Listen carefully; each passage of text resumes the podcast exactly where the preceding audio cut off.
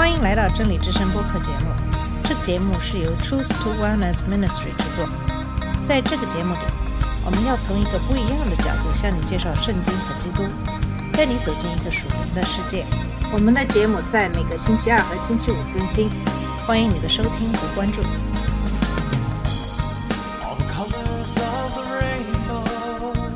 你好，我是马军。今天给大家分享的是马太福音二十六章四十七到五十六节，马可福音十四章四十三到五十二节，路加福音二十二章四十七到五十三节的经文。这几段的经文描述了犹大背叛耶稣，导致耶稣被捕的这个事件。在马太福音二十六章中说，说话之间，那十二个门徒里的犹大来了。并有许多人带着刀棒从祭司长和民间的长老那里与他同来。那卖耶稣的给了他们一个暗号，说：“我与谁亲嘴，谁就是他。你们可以拿住他。”犹大随即到耶稣跟前说：“请拉比安。”就与他亲嘴。耶稣对他说：“朋友，你来要做的事就做吧。”于是那些人上前下手拿住耶稣。有跟随耶稣的一个人伸手拔出刀来。将大祭司的仆人砍了一刀，削掉了他一个耳朵。耶稣对他说：“收刀入鞘吧，凡动刀的必死在刀下。你想，我不能求我父现在为我差遣十二营多天使来吗？若是这样，经上所说事情必须如此的话，怎么应验呢？”当时耶稣对众人说：“你们带着刀棒出来拿我，如同拿强盗吗？我天天坐在店里。”教训人，你们并没有拿我，但这一切的事成就了，为要应验先知书上的话。当下门徒都离开他，逃走了。在马可福音十四章是这么说的：说话之间，忽然那十二个门徒里的犹大来了，并有许多人带着刀棒从祭司长和文士并长老那里与他同来。卖耶稣的人曾给他们一个暗号，说：“我与谁亲嘴，谁就是他。”你们把他拿住，牢牢靠靠的带去。犹大来了，随即到耶稣跟前说：“拉比，便与他亲嘴。”他们就下手拿住他。旁边站着的人有一个拔出刀来，向大祭司的仆人砍了一刀，削掉了他一个耳朵。耶稣对他们说：“你们带着刀棒出来拿我，如同拿强盗吗？我天天教训人，同你们在店里，你们并没有拿我，但这是成就，为要应验经上的话。”门徒都离开他逃走了。有一个少年赤身披着一块麻布跟随耶稣，众人就捉拿他，他却丢了麻布，赤身逃走了。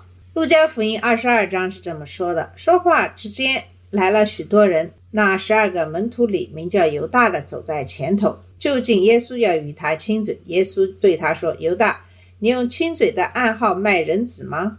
左右的人见光景不好，就说。主啊，我们拿刀砍可不可以？内中有一个人把大祭司的仆人砍了一刀，削掉了他的右耳。耶稣说：“到了这个地步，由他们吧。”就摸那人的耳朵，把他治好了。耶稣对那些拿他的祭司长和守殿官并长老说：“你们带着刀棒出来拿我，如同拿强盗吗？我天天同你们在店里，你们不下手拿我，现在却是你们的时候，黑暗掌权了。”我们知道叛徒在历史上都是众所周知的，过去和将来都会有一些人为自己的利益而出卖自己的朋友。但是无论多么邪恶的人，都不会被视为像犹大那样卑鄙。背叛是一种背信弃义的行为，你对某人的信任被用来对付你。背叛的严重程度与关系的密切程度所造成的伤害直接相关。犹大是最终的背叛者，是叛徒的缩影，因为他的行为与他得到的特权形成了对比。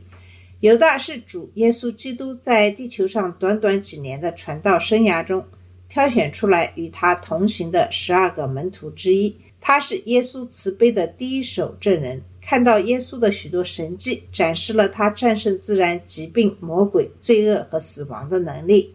犹大一遍又一遍地听到耶稣的教导，他离得很近，成为耶稣信任的财务人员和私人朋友。这就是为什么犹大对耶稣的背叛是最恶劣的原因。在马太福音二十六章四十七节、马可福音十四章四十三节和路加福音四十七章这几段福音一开始讲的是犹大和暴徒的到来。我们可以把这群人称为暴民。因为他所包括的不仅仅是逮捕他们的官员和要把耶稣指给他们的犹大。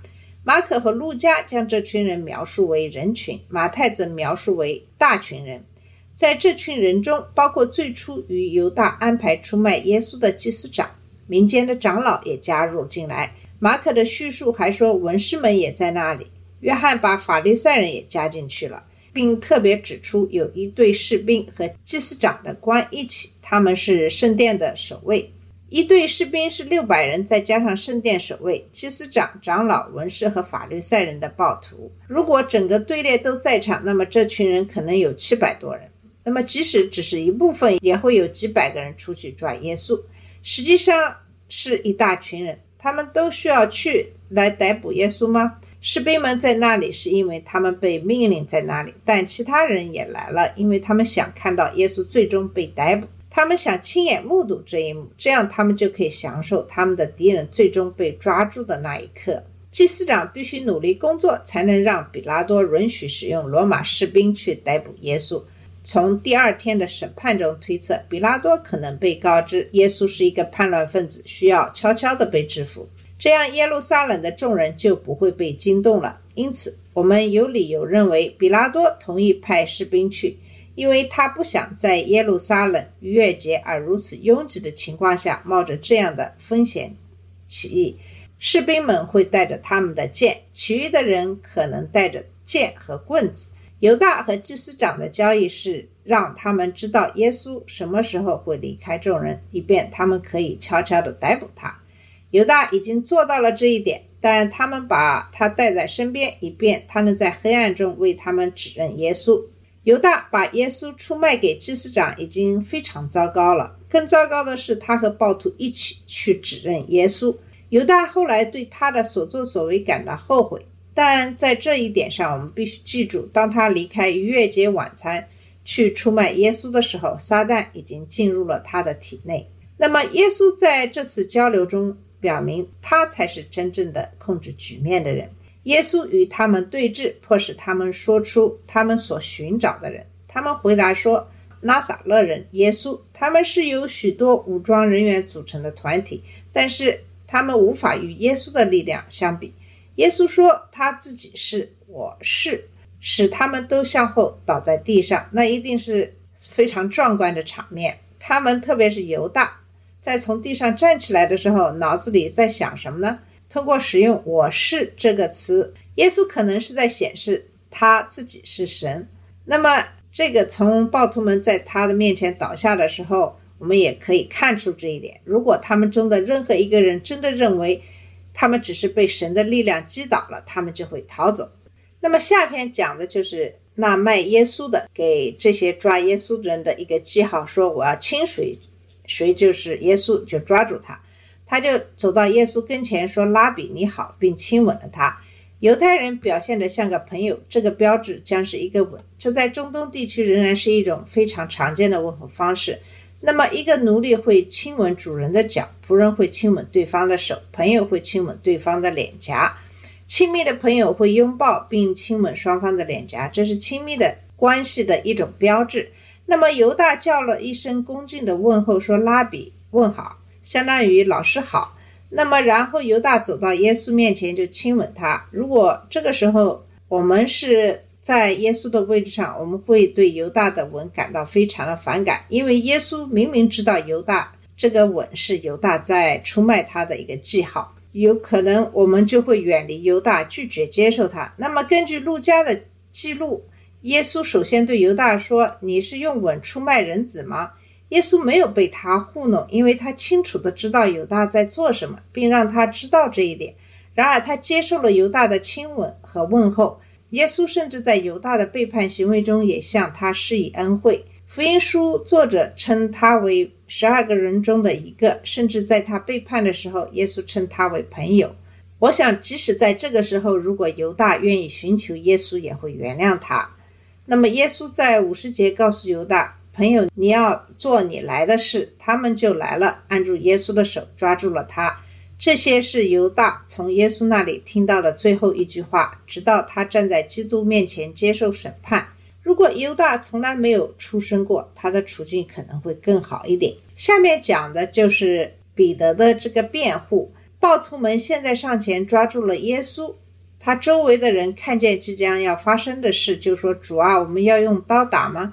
约翰福音第十八章第十节为我们提供了接下来发生的最详细的一种情况。西门彼得拿着刀打了大祭司的奴仆，砍了他的右耳。那奴仆名叫马勒古。其他福音书的作者提到了这一件事，但是没有提到彼得或马拉古的名字，也许是为了确保不会有对他的报复。那么他们是在彼得还活着的时候写的。约翰是在彼得殉道多年以后写的，所以没有什么可以忌讳的了。彼得曾夸口说他已经准备好与耶稣同归于尽，现在他准备证明这一点。他可能无法保持清醒来祷告，但他会用他的短剑尽力而为。可能他认为在他们抓到他之前，他会尽可能多的造成伤害。但更有可能是彼得的部分勇气来自于看到耶稣说话时，他们所有的人都倒在地上。如果彼得遇到麻烦，他可以要求主把他们都打倒。那彼得没有等待耶稣对用剑打人问题的回答，就开始向离他最近的人挥舞，结果是砍掉了大祭司的奴仆马勒古的一个耳朵。那么。耶稣对彼得的这个行为是怎样反应的呢？我们看到耶稣回答说：“住手，不要再这样子了。”然后他就摸了摸他的耳朵，治好了他。从这里，我们再次可以发现，耶稣其实是掌控一切的人。这种情况可能很快就会变得非常的危险，因为士兵看到彼得拿着剑挥舞，那么很有可能会导致一场相互的厮杀。那么，耶稣通过责备彼得。并且把这个仆人的耳朵治好，这样他迅速化解了整个局势，向更坏的情况发展。耶稣的行为是对彼得所做事情的责备。那么，耶稣接着就解释了在实现预言方面人的方式和神的方式之间的区别。耶稣对他说：“把你的刀放回原处，因为凡拿起刀来的，必因刀灭亡。”那么，约翰福音。也说，因此耶稣对彼得说：“把刀收进刀鞘里，付给我的杯，我岂能不喝呢？”人的方式是剑的方式，他是抓住时机采取行动，迫使别人屈服。武器的目的要么是进攻，迫使别人做你想做的事；要么是用于防御，以便你能够继续做你想做的事。耶稣指出，那些拿着剑的人将因剑而灭亡。这不是为和平主义辩护，而是简单的提醒人们。神早在创世纪九章第六节就制定了标准：凡流人血的，必由人流，因为他是照着神的形象造人。谋杀的人受到极刑。彼得如果杀了马勒古，就犯了谋杀罪。彼得的生命没有受到威胁，而且暴徒有法律在身边，义务兵行动是不正当的。那么保罗在罗马书十三章四节中说的也很清楚，他提到政府是神的差役。是报仇的人，使行恶的人发怒，这就是为什么不忘带刀。彼得选择了人的方式，彼得准备用自己的剑来阻止对暴徒的屈服，但因为他在克西马尼的时间是在睡觉，而不是在祈祷，所以他没有准备好按神的方式作战。耶稣的被捕和审判将是对正义的践踏，但是耶稣仍然在掌控之中，他知道自己在做什么。彼得没有权利开始挥舞他的剑。其实，在现在的生活当中也都是一样的。教会从来没有靠刀剑枪取得过进步，每次尝试其实都会造成基督教事业的退步。十字军开始的时候是为了抵御穆斯林对基督教徒的侵略，但后来发展成为重新征服土地的战争，而不是转化那些在最终迷失。被虚假宗教体系控制的人，他失去了神赋予他的目的。那么，教会试图用刀剑来改变整个欧洲的异教徒，强迫他们接受洗礼，但结果只是异教徒给他们的异教之神起了圣经的名字，并以圣经事业为借口继续他们的异教庆祝活动。虚假的班衣仍然让人在最终被定罪，但现在却对福音打了预防针。那么接下来就是耶稣向彼得指出了神的道路。如果力量是一个问题的话，那么其实耶稣是有足够的力量的，就像他在马太福音二十六章五十三节指出的那样。不然，你们以为我不能向我父求告，他就立刻派十二个军团以上的天使来跟我使用吗？那么一个军团是六千人，那么十二个军团就是七万两千名天使。如果一个天使能在一夜之间杀死二十万亚述士兵，那么想象一下，七点二万的天使能做些什么？但是神的方式是不同的，他不需要借助身体的力量来实现他的目的，他非常的强大，他可以利用他的敌人来实现他的目的。基督的被捕、受损和被钉死也也是如此，因为马太福音二十六章五十六节说的。那么经上所说的必须这样行，就怎么应验了？耶稣必须喝下天父赐给他的那一杯。耶稣之前已经多次告诉所有的门徒，正是现在正在开始发生的事情。彼得试图做一些事情是值得赞扬的，但由于他没有在精神上做好准备，他的努力本身就是对他试图保护主的一种阻碍。神只有在我们顺服于他的时候，才能使用我们。如果我们不是这样，那么我们所有的努力都是自以为是和徒劳的。在这个事件当中的最后是耶稣的斥责和声明。那么耶稣现在把注意力转移到暴徒的身上，斥责他们，同时宣布他们现在才能逮捕他，因为这在很久以前就被宣布为神的主权计划的一部分。祭司长、文士、法律赛人和长老，这时候可能正在幸灾乐祸。他们终于能够对耶稣动手动脚了。他们认为自己是人民的保护者，是摩西律法的捍卫者，是以色列家的守望者。他们与自己的想法相反，他们并不勇敢，因为他们带着一大群武装人员来抓一个手无寸铁的人，而这个人并没有什么暴力倾向。他们不是摩西律法的捍卫者，否则他们就会在他圣殿的讲课的时候对他采取行动。他们不是以色列家的守望者，因为他们之所以在半夜来，是因为他们害怕人民。他们甚至不是很聪明，他们没有通过在克西玛尼抓住耶稣而胜过他。他们是主权神手中不情愿的棋子。神早就通过先知宣布了现在正在发生的事情。他们在不知不觉中实现了他们拒绝相信和遵循的经文。他们现在能够逮捕耶稣的唯一原因是，现在是耶稣实现这些经文，把人从罪恶中拯救出来的时候了。这个时刻和黑暗的力量是他们的，是神的设计。神正在利用他们的邪恶意图来实现他的公义和仁慈的目的。那么最后讲到的是这些门徒的表现。这群暴徒来只是为耶稣而来，那么耶稣已经为门徒提供了独处的机会，但是他们仍然非常的害怕。当耶稣在经受一系列的非法和不公正的审判的时候，门徒们就躲了起来，他们都逃走了。那么在马可福音还讲到，有一个年轻人跟着他，穿了一条麻袋布盖在赤身上，他们就捉住他，他却把亚麻布留下赤身逃走了。这个年轻人的身份不详，他只穿了一条麻布的原因也不详。这个故事被包括在内，是因为他进一步解释了门徒们的恐惧。那么有些人说，这个人其实是使徒约翰。那么那天晚上，耶稣在去橄榄山上的路上，告诉他们的事情现在已经发生了，门徒们已经离开了。出于对人的恐怖，他们逃离了耶稣。他们没有准备，过于自信。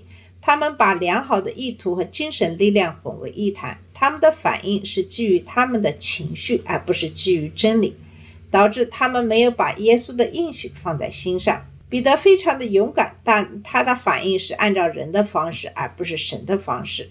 当耶稣被捕的时候，他们想出了自己的逃跑方式，而不是等待主的解救。我们是不是和门徒没有什么不同呢？我们也会落入同样的罪的陷阱。如果我们不利用神为我们准备的东西，也就是他的话语和祷告，那么我们有可能也会跌倒。其实，在这一个历史叙述的故事中，只有一个模式可以遵循：我们不要像任何一个犹太宗教领袖那样自以为是的侍奉神，但实际上却歪曲了真理，与神作对。我们不要像犹大那样背弃道路、真理和生命，来追求自己的智慧，满足自己的欲望。我们不希望我们像士兵和圣殿守卫一样，只是履行我们必要的职责，而不认真考虑神为我们做了什么，神想从我们身上得到什么。虽然我们可以效法门徒的榜样，但是我们也不想重复门徒们的行为，也就是当他们看到主被捕的时候，他们都逃走了。那么，以上其实就是我们对有关犹大卖主的几段经文的一些解释。啊、今天的节目就到这里，谢谢你的收听，我们下次节目再见。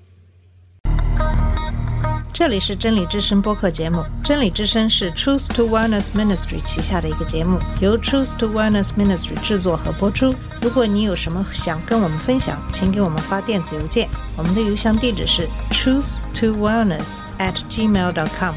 你也可以直接去我们的网站 www.truth to wellness.com 浏览更多的信息。下次节目再见。All the colors of the rain